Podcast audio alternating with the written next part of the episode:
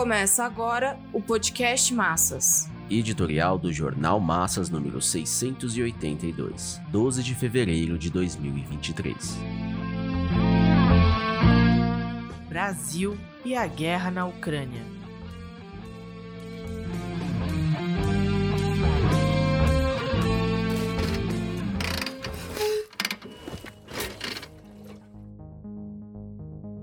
O encontro de Lula com Biden consta de um ponto fundamental, que é a exigência dos Estados Unidos para que o Brasil se alinhe à coalizão e, portanto, à OTAN, em seu esforço de guerra contra a Rússia que se trava em solo ucraniano. A posição de neutralidade aspirada pelo governo recém-impossado e pelo PT será questionada na reunião que ocorrerá na Casa Branca. A recente visita do chanceler alemão Olaf Scholz ao Brasil objetivou discutir com Lula o envio de munições para os tanques Leopard e, evidentemente, um alinhamento à coligação imperialista chefiada pelos Estados Unidos. A notícia de que Lula não teria atendido à solicitação de shows veio acompanhada da informação de que o governo brasileiro tenderia à neutralidade e à posição de servir de intermediador entre as partes em conflito.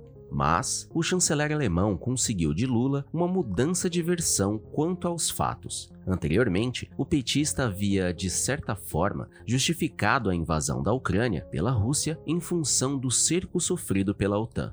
Agora, o presidente brasileiro muda a versão, desresponsabilizando os Estados Unidos e a sua coalizão europeia. É com essa nova fisionomia que Lula ouvirá de Biden a proposição de alinhar o Brasil por detrás das forças imperialistas que fizeram da Ucrânia bucha de canhão é bem provável que seja verdadeira a notícia de que será oferecida ao governo brasileiro a proposta de ativar as relações comerciais em torno à indústria militar e à produção de produtos de alta tecnologia, atando o Brasil às cadeias de produção avançada, controladas pelos monopólios norte-americanos, como é o caso dos semicondutores.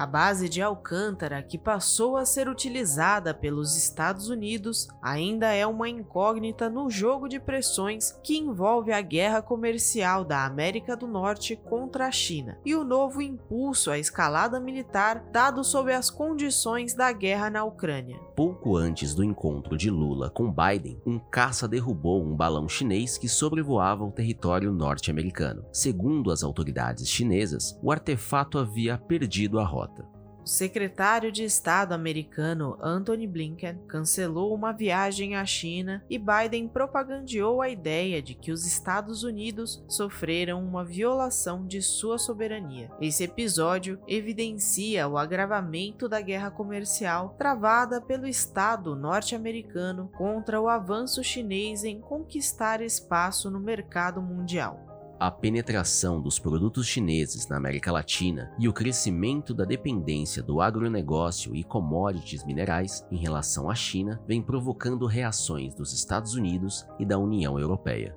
é nas condições de recrudescimento da guerra comercial, de potenciação da escalada militar impulsionada com a guerra na Ucrânia, que Lula enfrentará a crise econômica que vem abalando a estabilidade política no Brasil. Nota-se o quanto a decomposição do capitalismo mundial tem afetado profundamente a América Latina e o Brasil, que detém um terço de seu produto interno bruto o prolongamento da guerra na Ucrânia e a ampliação do cerco econômico à China tendem a destroçar ainda mais as relações mundiais. Eis porque se torna mais visível o espectro de uma pré-guerra mundial a peregrinação do presidente da Ucrânia pelos parlamentos europeus, exortando um volume maior de armas avançadas, segue a estratégia do Pentágono de prolongar a guerra ao ponto de esgotar as forças da Rússia, que no momento retomaram a iniciativa na região de Donbass, antecipando a chegada dos tanques de guerra alemães e ingleses a Alemanha acabou cedendo às pressões dos Estados Unidos para que enviasse os tanques Leopard. O próximo passo será o envio de caças, o que tornará a intervenção da OTAN mais direta e mais propensa a tornar a guerra mais ampla, podendo ultrapassar os marcos da Ucrânia. É sintomático que o presidente da França tenha declarado que o fornecimento de caças é possível. Até pouco tempo, a recusa ao pedido de Zelensky se devia ao risco de a OTAN se envolver diretamente no conflito e abrir caminho para um enfrentamento aberto com a Rússia.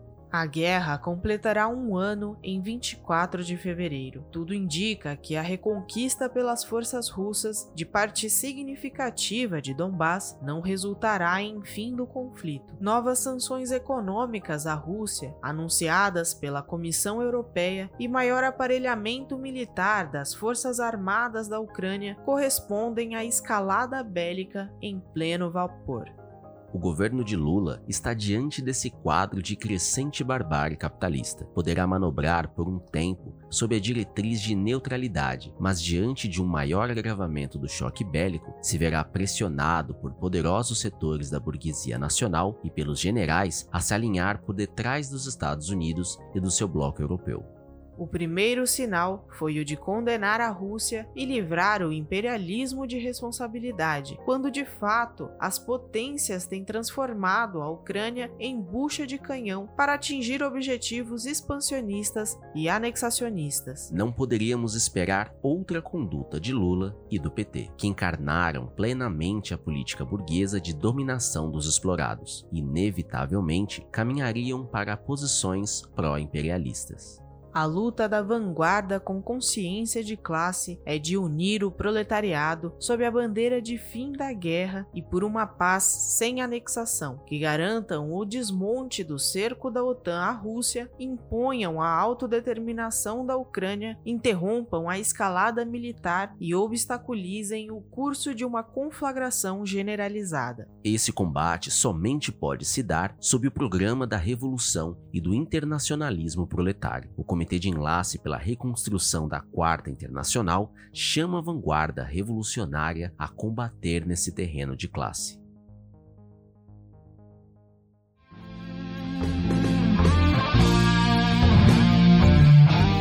Esse podcast é apresentado pelo Partido Operário Revolucionário, membro do Comitê de Enlace pela Reconstrução da Quarta Internacional. Para mais informações, acesse pormassas.org.